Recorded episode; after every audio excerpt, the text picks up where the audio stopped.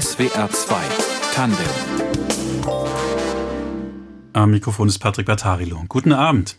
Heute mit einem Mann, den Sie, liebe Hörerinnen und Hörer, vielleicht schon einmal mit Schlaghose, Kordschlaghose, mit Weste und Hut auf den Straßen unseres Landes gesehen haben. Er war drei Jahre lang als Wandergeselle auf der Walz. Hallo und herzlich willkommen, Moritz Kirschbaum. Hallo, Herr Batterillo. Schön, dass ich da sein darf. Herr Kirschbaum, ja, schön, dass Sie hier sind. Sie waren unterwegs drei Jahre, sind jetzt im, im letzten Monat, im Oktober, sind Sie zurückgekehrt von der Walz. Sie stammen aus Mühlacker bei Pforzheim und Sie sind gelernter Tischler. Also während Sie auf der Walz waren als Wanderbursche, da durften Sie ja nicht nach Hause zurückkehren. Darüber sprechen wir auch noch in der Sendung. Äh, wie haben Sie sich denn gefühlt oder wie sehr haben Sie sich gefreut, nach drei Jahren endlich wieder zu Hause zu sein?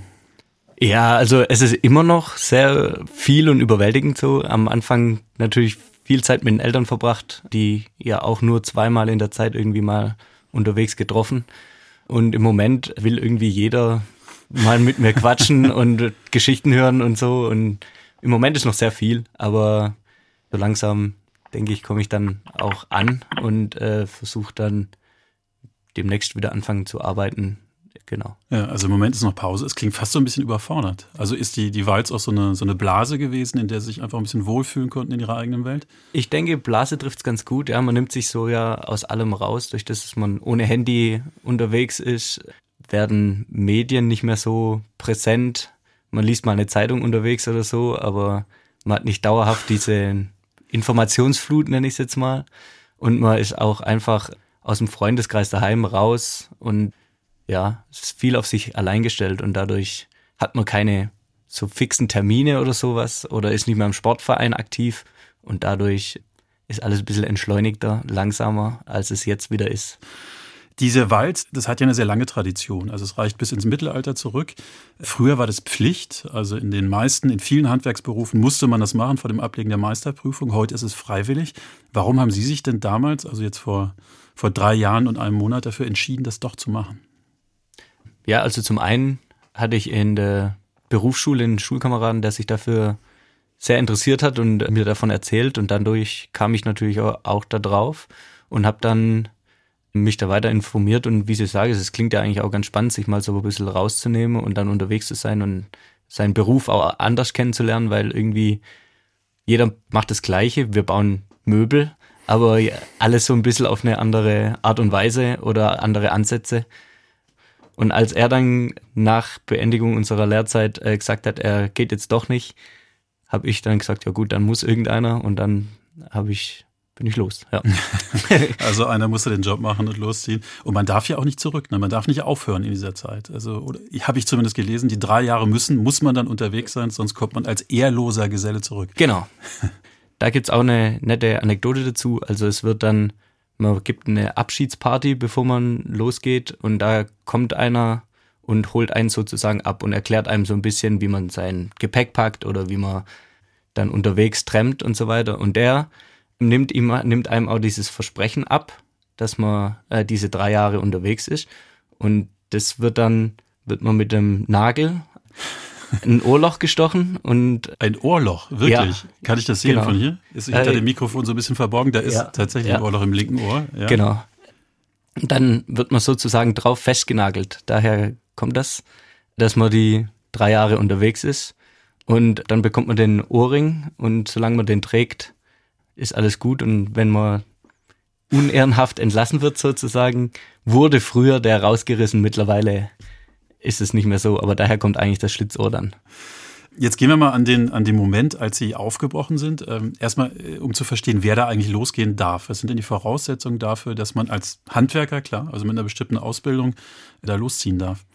Genau, also es ist jedes traditionelle Handwerk. Also es sind nicht nur, wie weitläufig bekannt, irgendwie die Zimmerleute, oder die Tischler, die Holzberufe, die sind natürlich in der Mehrzahl, aber es sind auch die Steinberufe, Maurer oder Steinmetze, Textilgewerke, Schneider, Schuhmacher, Hutmacher. Ja, es gibt ganz, ganz vielseitig Berufe im Handwerk natürlich. Und das ist erstmal Voraussetzung, dass man da einen Gesellenbrief hat. Und dann muss man noch so ein paar andere Voraussetzungen erfüllen. Also man sollte halt keine Verpflichtungen mehr haben. Also sprich kein kein Besitz im Sinne vom Haus oder so, wo man sich drum kümmern müsste. Natürlich nicht verheiratet sein und auch keine Kinder und schuldenfrei. Das sind so mal die. Ja, und das war bei Ihnen alles erfüllt. Schuldenfrei, keine Kinder, kein Haus. Genau. Noch nicht. Noch nicht. So, jetzt gehen wir mal an den, also es ging los vor knapp vier Jahren dann ungefähr. Gibt es da so eine Art Auftaktritual? Also ich habe mal gelesen, dass man eine Schnapsflasche am Ortsschild vergraben muss. Haben Sie auch eine vergraben in Mühlacker? Äh, ja, genau. In Ensberg, genau. In Ensberg, in bei. Mühlacker. Ja, genau. habe ich auch gemacht. Also ich habe ja vorhin das schon mal angesprochen mit dem Nagel durchs Ohr. Das ist meistens den Abend vorher und am nächsten Morgen zieht man dann los gemeinsam mit dem, der einen abholt. Dann ist es so üblich, dass man übers, also dass man zuerst diese Schnapsflasche vergräbt und zuerst mit allen, die da noch am Ortsschild sind, um einen zu verabschieden, noch einen Schluck daraus trinkt und dann ja. vergräbt man die. Dann fällt das Klettern auch leichter. Genau, und dann, soll, und dann sollte man eigentlich über dieses Ortsschild klettern. Bei mir ist nur das Problem gewesen, dass es vorher schon umgekippt ist. Weil sich da alle gegengelehnt hat mit der ähm, Schnapsflasche. nee. da muss ein Tischler nochmal Maßarbeit leisten. Ja, war einfach nicht äh, vernünftig gearbeitet. So, dann bin ich halt einfach nur über das liegende Schild drüber gestiegen, hat auch funktioniert. Ja. Und dann ging's los. Ja. Also der Anfang war leicht, so über das liegende äh, Ortsschild ja. statt, statt über das aufrechte. Was hatten Sie denn dabei? Also was darf man mit auf die Walz nehmen? Also dürfen tut man eigentlich äh, alles so, bis auf natürlich ein, ein Handy oder sonst irgendwie ein Kommunikationsmittel, also sprich ein Laptop oder so irgendwas. Ansonsten alles, was man tragen kann, natürlich. Man muss sich da aber Gedanken machen, weil man hat das immer, also man trägt das Gepäck normalerweise auf der linken Schulter und hat es nur einseitig und alles in so Tücher gebunden. Also dürften Sie und mit dann, einem Rollkoffer losziehen? Nee, nee, das würde nicht gehen. Also ja. es gibt den Charlottenburger, das wird dann einem auch zeigt, wie man das, wie man diese Tücher zusammenbindet, damit es kompakt und fest hält und wie also, man halt. Das ist jetzt der sogenannte Charlottenburger. Ist dieses ja. Tuch, dieses traditionelle Tuch in, erklären Sie es mal, was packt man da rein? Also ich hatte einfach nur einen Schlafsack, Arbeitsklamotten und Wechselunterwäsche, Hygieneartikel, würde ich sagen. Und das war es dann auch schon. Und am Anfang waren es noch knapp zwölf Kilo. Und dann so nach drei Monaten habe ich mich gefragt, was habe ich jetzt die letzten drei Monate wirklich gebraucht? und dann waren es nur noch acht Kilo. Und den Rest habe ich wieder heimgeschickt. Ja, genau. Also Entschleunigung, das hatten wir vorhin schon mal, und auch irgendwie Ent, Entrümpelung quasi, ne? so ein bisschen aufs Wesentliche konzentrieren. Genau. Auch durch die Walz. Man merkt sehr schnell, wie wenig man eigentlich braucht, ja. weil klar, man hat ein bisschen einen Vorteil durch das, dass wir die Kluft tragen, werden wir natürlich auch sehr herzlich empfangen und man wird auch häufig gefragt, ob man zum Beispiel waschen muss oder ob man was braucht und so und dann braucht man natürlich viel weniger, wie wenn man wie wenn man jetzt daheim irgendwie ja im Alltagsleben ist. Ja. Genau. Was haben Sie denn am ersten Tag dann gemacht? Also wohin ging es dann von, von Mühlacker aus? Wir sind zuerst mal ein Stück, Stück weit gelaufen, so einfach an der Landstraße entlang. Also ganz kurz, Sie und der Geselle, der Sie begleitet genau. hat, der schon die Erfahrung hatte und wusste, wie es geht. Genau. Und dann haben wir relativ zügig äh, den Daumen rausgehalten und sind losgetrennt. Und dann sind wir an dem Tag noch bis Schwäbisch Hall gekommen. Genau. Und da haben wir unsere erste Nacht dann verbracht. Das war im Februar ziemlich frisch und wir hatten dann Glück, dass wir da von einem Jugendherbergsvater eingeladen wurden, äh, dort zu übernachten. Genau. Ist, ist das denn spontan? Also kommen Sie da an und gucken genau. sich um? Ja, also nicht ja. vorher verabredet, keine, kein Fahrplan irgendwie im nächsten Monat werde ich da und da unterkommen und schon mal Reservierung? Nee, gar nichts. Also jeder Tag, man weiß morgens nie, wann man, äh, wo man abends schläft, genau ja. oder wo man auch ankommt. Also beim Trampen ist ja auch immer noch ein bisschen Glück mit dabei. Im, sage ich mal, im deutschsprachigen erkennt man uns, weiß man, weiß man, was wir machen und nimmt uns auch gern mit. Da ist einfach so eine Vertrauensbasis da. Und dann kommt man, kann man, wenn man gut ist, morgens in, in Hamburg frühstücken und abends in, am Bodensee irgendwie Abendessen. Das geht. Aber es gibt halt auch einfach Tage, wo es nicht läuft. Also dann steht man halt auch mal vier, fünf Stunden irgendwie in der Prärie und ja, wie bei jedem Abenteuer gibt es auch viele Geduldsproben. ja. Liegt Ihnen das? Also sind Sie ein Abenteurer? Hat, hat Ihnen das gefallen jetzt am Anfang der Walz oder hat Sie das auch so ein bisschen beeindruckt und unsicher gemacht? Also unsicher würde ich nicht sagen. Beeindruckend war es natürlich. Auch die Hilfsbereitschaft, die einem so entgegenkommt, fand ich erstaunlich. Und dann ist natürlich am Anfang viel zu viele Eindrücke. Also ich war dann, einen Tag später waren wir dann schon in Nürnberg, zwei Tage später in Berlin und dann oben an der, an der Nordsee, nee, an der Ostsee auf Rügen und so, so zack, schnell ging es einmal quer durch die Republik. Und da war ich am Anfang einfach sehr viel müde und war überwältigt von den ganzen Eindrücken. Aber das legt sich mit der Zeit, man gewöhnt sich daran und dann macht es eigentlich unglaublich viel Spaß, ja. Herr Kirschbaum, Sie sind ähm, lange allein unterwegs gewesen auf der Walz. Waren Sie denn auch mal, haben Sie auch im Freien übernachtet und hatten Sie da auch manchmal Sorgen um Ihre Sicherheit? Also im Freien übernachtet habe ich sehr häufig. Vor allem im Sommer ist es einfach schön, sich draußen irgendwo auf dem Land in die Wiese zu legen und schön auszuschlafen, Sternenhimmel genießen. In, Man stellt sich Städten, ja auf Arbeit vor. Ja. in den Städten habe ich auch häufiger mal im Park geschlafen, da habe ich mich aber eigentlich auch nie unsicher gefühlt. Sondern man sucht sich halt eher so ein bisschen ein ruhigeres Eckchen und dann legt man sich dahin und dann passt es schon. Während dem Arbeiten hatte ich natürlich irgendwie immer eine Unterkunft, weil da muss ich morgens pünktlich auf der Arbeit sein und da war es nicht möglich, irgendwie zu sagen, ich schlafe jede Nacht woanders irgendwo draußen in meinem Schlafsack. Also ja. das wäre nicht gegangen. SWR 2 Tandem heute mit Moritz Kirschbaum. Er ist ausgebildeter Tischler und ist gerade erst von einer über dreijährigen Wanderschaft zurückgekehrt. Herr Kirschbaum, äh, diese, Sie haben schon gesagt, Sie hatten keine feste Route, wenn ich es richtig verstanden habe. Genau. Hatten Sie denn ähm, so eine grobe Idee, wo Sie hinkommen, wo diese 3,8 Jahre, drei Jahre, acht Monate Sie hinführen sollten? Ehrlich gesagt auch nicht so richtig. Also man geht da mit einer Vorstellung äh, rein, dass man halt sich beruflich irgendwie weiterbildet und natürlich auch zwischenmenschlich so Erfahrungen macht. Was dann aber wirklich auf einen zukommt, hat man gar nicht so auf dem, auf dem Schirm. Und ich, ich für meinen Teil hatte nicht so die riesen Reisepläne irgendwie, sondern ich habe mich einfach gedacht, ich lasse mich dann überraschen und ein bisschen treiben, genau, wo es einen hin verschlägt. Haben Sie dir zumindest die Betriebe vorher angerufen? Also würde ich mir jetzt so vorstellen, man sagt, nee, Sie schütteln den Kopf, einfach angeklopft quasi, irgendwo genau. angekommen und geguckt, was, was möglich ist. Ganz, ganz klassisch Klingelputzen, genau. Also man kommt irgendwie in eine, in eine Gegend und merkt, man bräuchte mal wieder ein bisschen Kohle und so pragmatisch und, und man ja. möchte und man möchte auch einfach wieder was tun so oder oder man bekommt ganz viel beim Trampen oder auf der Straße Empfehlungen von Leuten und da ist immer irgendwas Spannendes dabei gewesen und dadurch bin ich zu meinen Jobs gekommen beziehungsweise bin bei den Leuten dann vorbei und habe mal geklingelt und gefragt, wie es aussieht und momentan im Handwerk haben wir einfach ein Problem, dass der dass der Nachwuchs fehlt und dadurch konnten wir oder konnte ich auch mir fast sicher sein, dass wenn ich irgendwo Leute, dass ich dann da auch eine zeitlich begrenzte Anstellung kriege, genau. Also die, die Arme und die Werkbänke standen offen.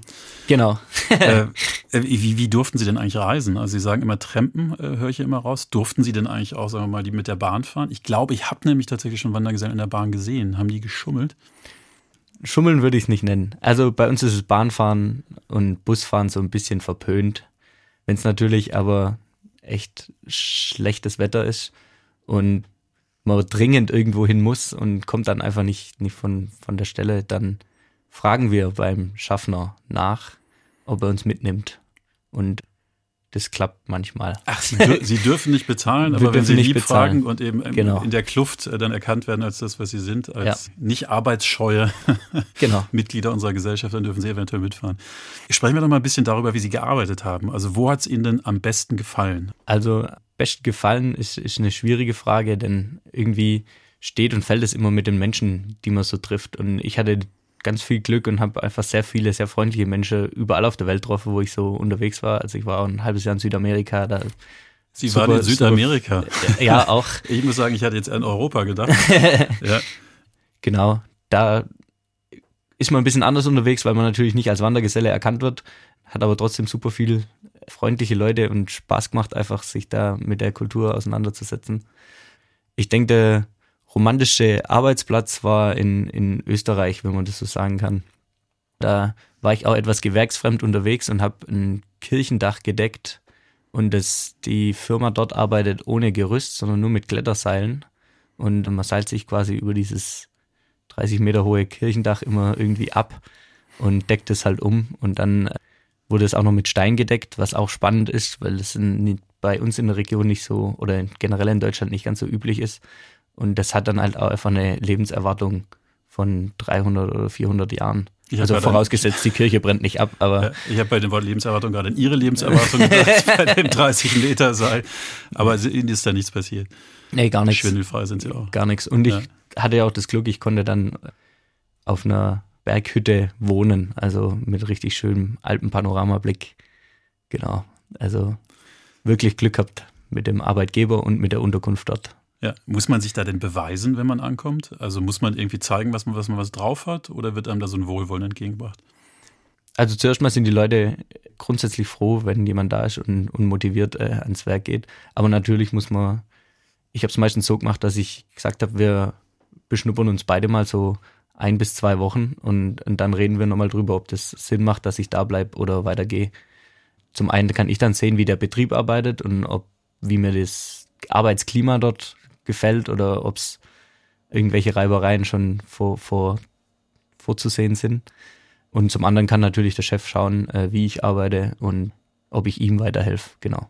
Das, und in der Regel, wie lange, wie lange sind Sie geblieben nach dem Beschnuppern? Zwei bis drei Monate bleibt man normalerweise. Mhm. Und dann hat man genug mit den Augen geklaut, hat so ein bisschen eine Ahnung, wie es da funktioniert und dann stellt sich so fast so, so eine leichte Betriebsblindheit ein oder so und dann sagt man eigentlich, man, man geht weiter. Es ist ja auch eine, eine Art äh, zu leben und zu, zu lernen, die sehr von Tradition geprägt ist. Sie haben von dem Auftaktsritual gesprochen, wo Sie über das Ortsschild springen hätten sollen eigentlich und die. Schnapsflasche begraben haben.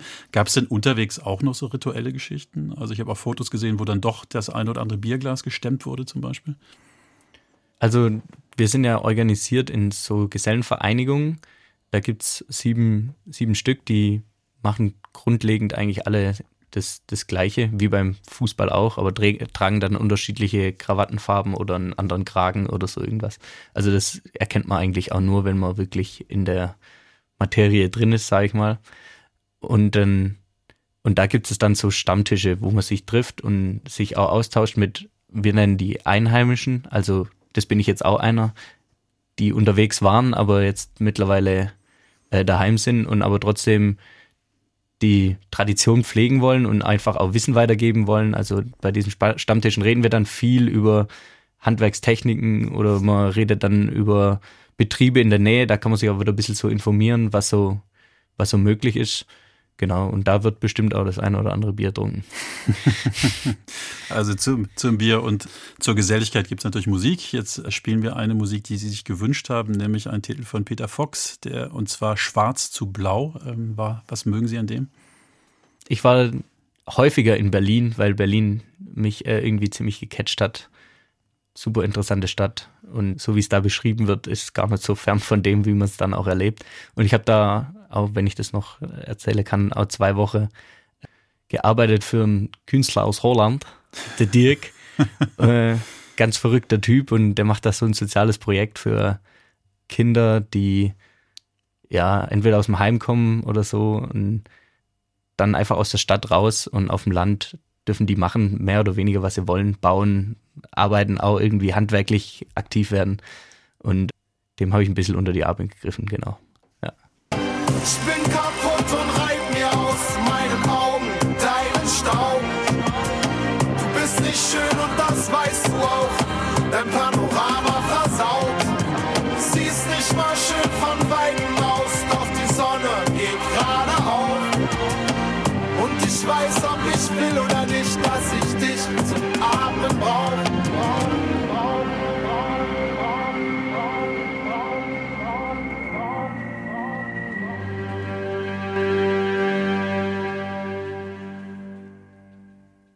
SWR 2 Tandem. Bei uns ist Moritz Kirschbaum. Er war als Wanderbursche, als Wandergeselle drei Jahre und acht Monate waren es auf der Walz und ist gerade erst zurückgekehrt. Herr Kirschbaum, es gibt ja so eine Regel, wenn ich das richtig verstanden habe, alte Tradition, strenge Regel, dass man eigentlich nicht mehr nach Hause darf. Dass es so eine Art Bannmeile gibt, um den Ort, den man als Zuhause empfindet. Wie groß ist denn diese Bannmeile? Die Bannmeile ist, ist ähm, bei den meisten Gesellenvereinigungen 50 Kilometer, wir haben 60. Genau. Und da darf man nicht rein in der Zeit, in der man von zu Hause weg ist.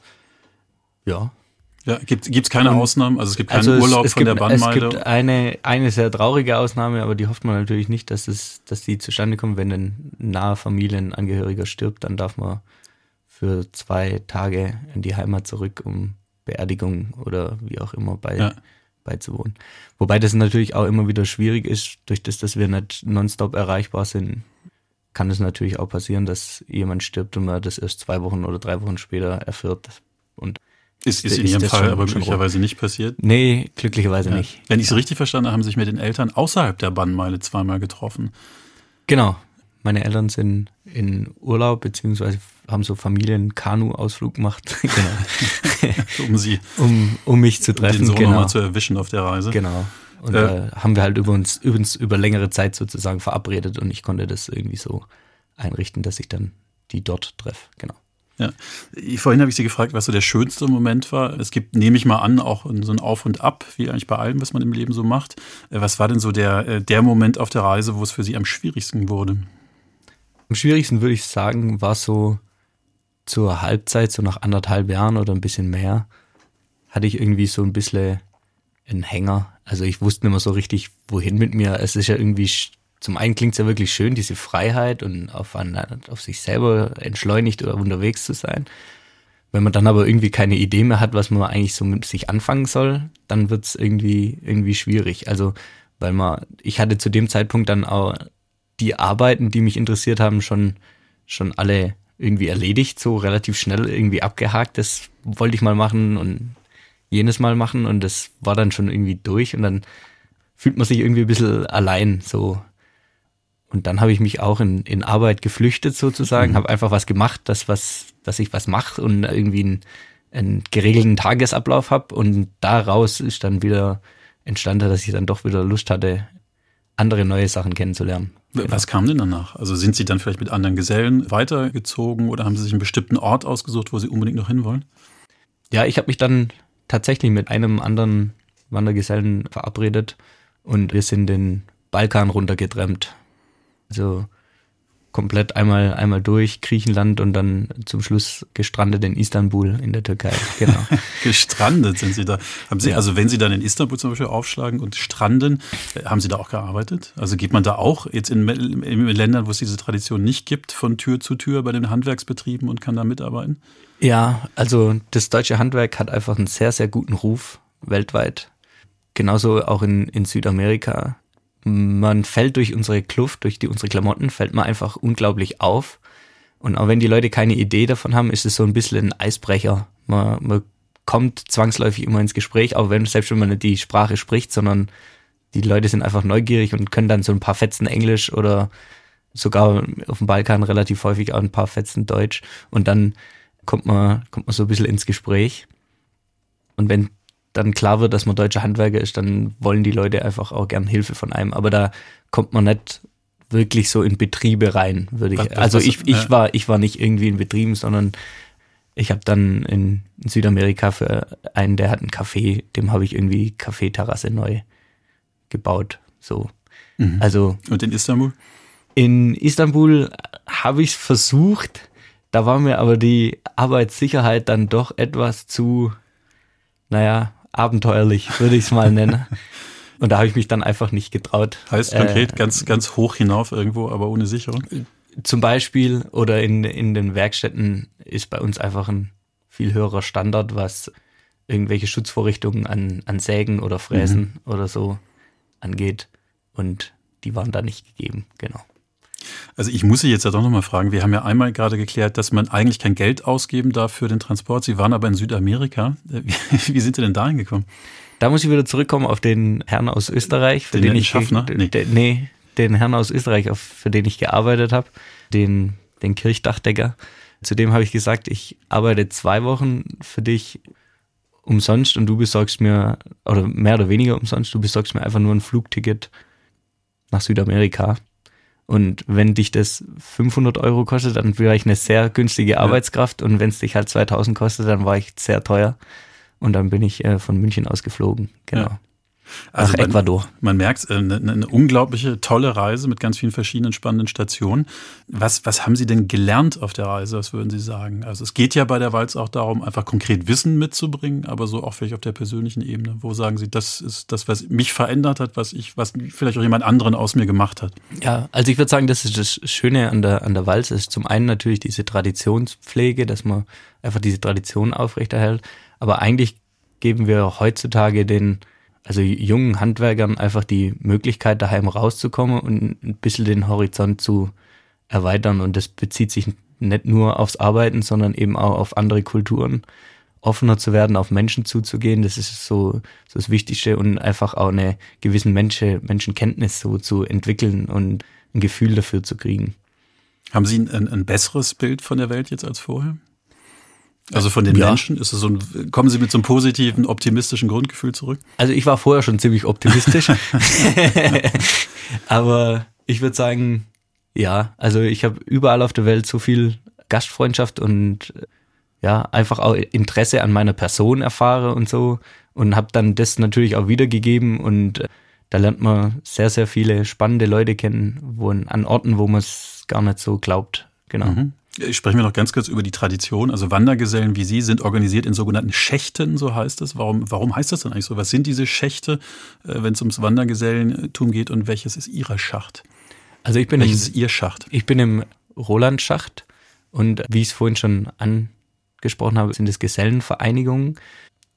Die begründen sich darauf, dass es dass sie sich irgendwann mal organisiert, Gesellen sich organisieren wollten, um als Vorläufer der Gewerkschaften sozusagen zu schauen, dass man von den Meistern nicht unbedingt so schlecht behandelt wird oder ausgebeutet wird oder so. Und dann hat man sich sozusagen in diesen Vereinigungen ein bisschen abgesprochen oder über, über Löhne unterhalten und daraus später kamen dann die Gewerkschaften heraus. Genau. Das mhm. ist eigentlich der, die, die Wurzel dieser Vereinigung, würde ich sagen. Also es geht wirklich auch um, um die Rechte von Handwerkern. Genau. Ja. Äh, ganz kurz noch, ähm, wie viele gibt es denn, äh, die, die sich da auf die Walz machen heutzutage? Also sind das Hunderte, Tausende? Es ist ein verschwindend geringer Anteil. Ich glaube, ein Prozent oder unter einem Prozent aller, die es machen könnten, machen es. Beim meisten ist es einfach auch Unwissenheit, weil sie wissen, dass sie es machen können.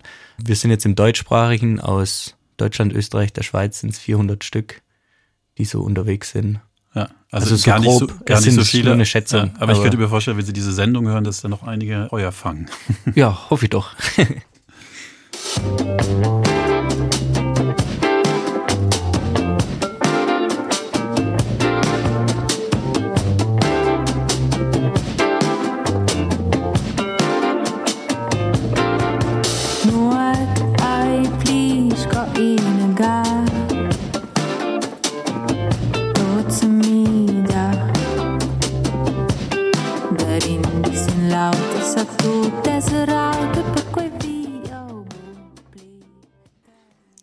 aus der Schweiz von Ursina. Ursina singt auf Rätoromanisch.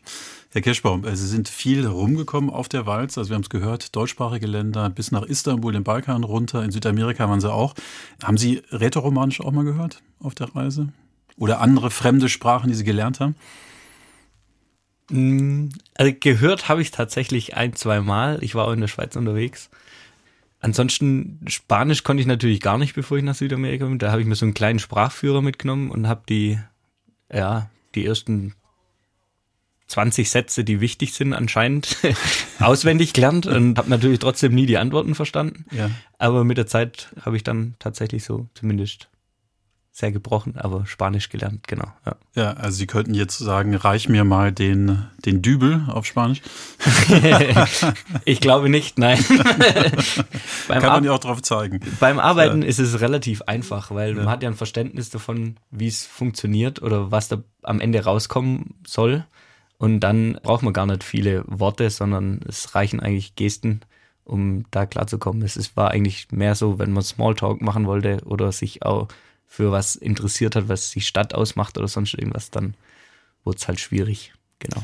Es wäre jetzt weiter heute mit Moritz Kirschbaum. Er ist ausgebildeter Tischler und ist gerade erst im Oktober von einer über dreijährigen Wanderschaft von der Walz zurückgekehrt. Herr Kirschbaum, Sie, wie hat sich das denn bei Ihnen angefühlt, als klar wurde, es geht jetzt gegen Ende? Also dieses Gefühl so, uh, jetzt war ich so lange unterwegs und irgendwann demnächst komme ich nach Hause zurück. Vorfreude oder? Ja, teils, teils.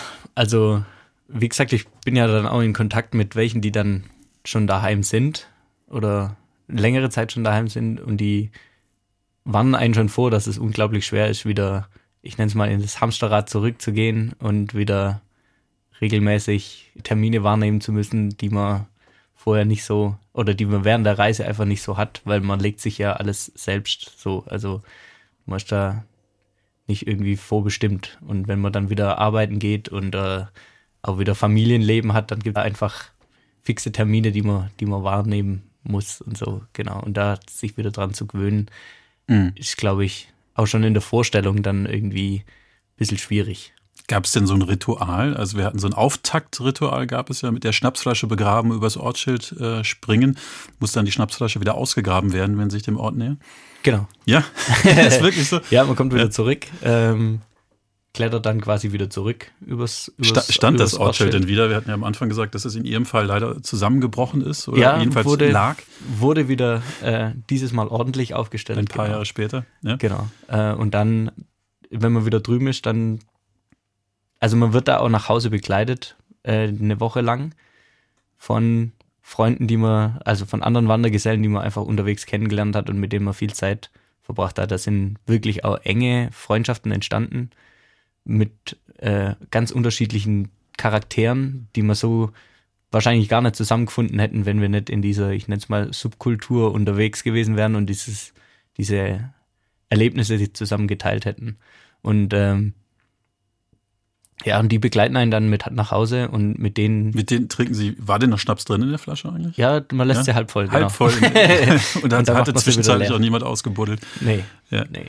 Zum Glück nicht. Zum Glück nicht, genau. Okay. Ja, Und der genau. Ohrring wurde der auch abge... Also den hatten Sie die ganze Zeit, ne? Den da, damit fing es ja an, Ohrlochstechen, Ohrring ähm, bekommen Genau, den hatte ich die ganze Zeit. Den habe ich jetzt einfach nur aus, habe ich daheim halt wieder rausgenommen. Ich hatte den jetzt noch eine ganze Weile drin, Ja. aber jetzt gerade Jetzt nicht mehr. äh, habe ich ihn mal raus. Ja, Jetzt fürs Radio, für die Sendung. ja, Nee. vielleicht auch wegen den Kopfhörern. So. Haben Sie vorbereitet auf die Sendung, sehr gut. Ja. Ähm, jetzt haben Sie auch gesagt, dass Sie kein Smartphone hatten, kein Handy, äh, über drei Jahre. Haben Sie jetzt inzwischen wieder eins? Also apropos Hamsterrad, Sie haben es ja gerade gesagt, ne, das Handy Ja. ist ja so ein Vehikel zurück ins Hamsterrad. Genau, ich weigere mich momentan noch, aber es wird immer schwieriger. Also der soziale Druck nimmt zu, nenne ich es mal. Also es werden immer mehr äh, Stimmen laut, die sagen jetzt, du musst auch wieder ein bisschen mehr erreichbar sein, weil wir wollen ja schließlich auch was mit dir unternehmen. Ähm, und ich werde mir jetzt wahrscheinlich schon wieder eins zulegen, aber ich möchte mich da aufs Telefonieren äh, beschränken, weil ich mir denke, das ist einfach auch ein bisschen effektiver, als sich die ganze Zeit Nachrichten hin und her zu schreiben, wenn man zwei Minuten miteinander telefoniert. Ja, man merkt, Sie sind noch nicht ganz im Hamsterrad angekommen. Sie. Ich Sie weigere mich noch noch die ein bisschen. Illusion, man könnte, man könnte das so halten. Ähm, sind Sie denn, ähm, was machen Sie denn im Moment eigentlich? Also ist es noch so eine, so quasi im, im Auskühlbecken irgendwie so ein bisschen noch ankommen oder ist schon der Moment da, wo Sie sagen, ich überlege mir, was ich jetzt mache demnächst? Ja, also teils, teils. Also man ist natürlich damit beschäftigt und überlegt sich, was man machen kann. Ich werde jetzt voraussichtlich äh, eine Anstellung bei einem ehemaligen Schulkameraden nehmen, der ist in so einem ganz kleinen Familienbetrieb mit seinem Vater zusammen und sein Vater ist jetzt in dem Alter, wo er sagt, er würde es jetzt gerne ein bisschen ruhiger angehen lassen. Und äh, da schnuppere ich einfach mal mit rein. Ansonsten daheim, ich habe ja anfangs erwähnt, ich war ja schon mal ausgezogen und habe dann meine Wohnung wieder aufgelöst und habe alles äh, in mein altes Kinderzimmer bei meinen Eltern daheim. Da bin ich jetzt gerade einmal entrümpeln. So alles mögliche unnütze Zeug fliegt gerade mal weg. Und Ja, apropos unnützes Zeug, was ist mit der Kluft? Also diese äh, Wanderkluft, die Sie anhaben, hängt die noch irgendwo? Äh, Blick und in, in vielleicht sogar in Reichweite, nicht nur in Blickweite? ja, doch. Also die habe ich, die, die werde ich auch mein Leben lang behalten und ich werde auch irgendwie jetzt schauen, dass ich in nächster Zeit ähm, diese Stammtische bei uns in der, in der Nähe mal besuche, einfach äh, um, um sich auszutauschen mit den Leuten, die hier in der Gegend wohnen und äh, leben, genau, was die so machen und wie die wieder, ich sag's mal, in, ins Alltagsleben zurückgefunden haben, genau. Da zieht man die Kluft aber nicht mehr an, oder zu diesen Stammtischen. Oder doch? Doch, Doch. klar, ja. Also sie muss nicht in den Keller. Sehr schön. Nee, die muss nicht in den Keller. Die wird schon noch getragen, genau. Und ähm, also die ist ja auch maßgeschneidert, also es ist wirklich eine äh, sehr schicke, ein schick, schickes Kleidungsstück so und das kann man dann auch mal zu anderen Anlässen wie einer Hochzeit oder sowas anziehen. Man darf nicht nur zu man darf nur nicht zu sesshaft werden und äh, an Gewicht zulegen. Ja, genau. das wäre doof, ja. Moritz Kirschbaum, Ihnen alles Gute. Schön, dass Sie da waren. Ja, vielen lieben Dank. Das war SWR 2 Tandem. Die Musik hat Tristan Reiling ausgewählt. Die Redaktion hatte Fabian Elsässer. Die Redaktion hatte Fabian Elsässer. In der Technik Silvia Urbanke. Und mein Name ist Patrick Bartarilo. Ihnen noch einen schönen Abend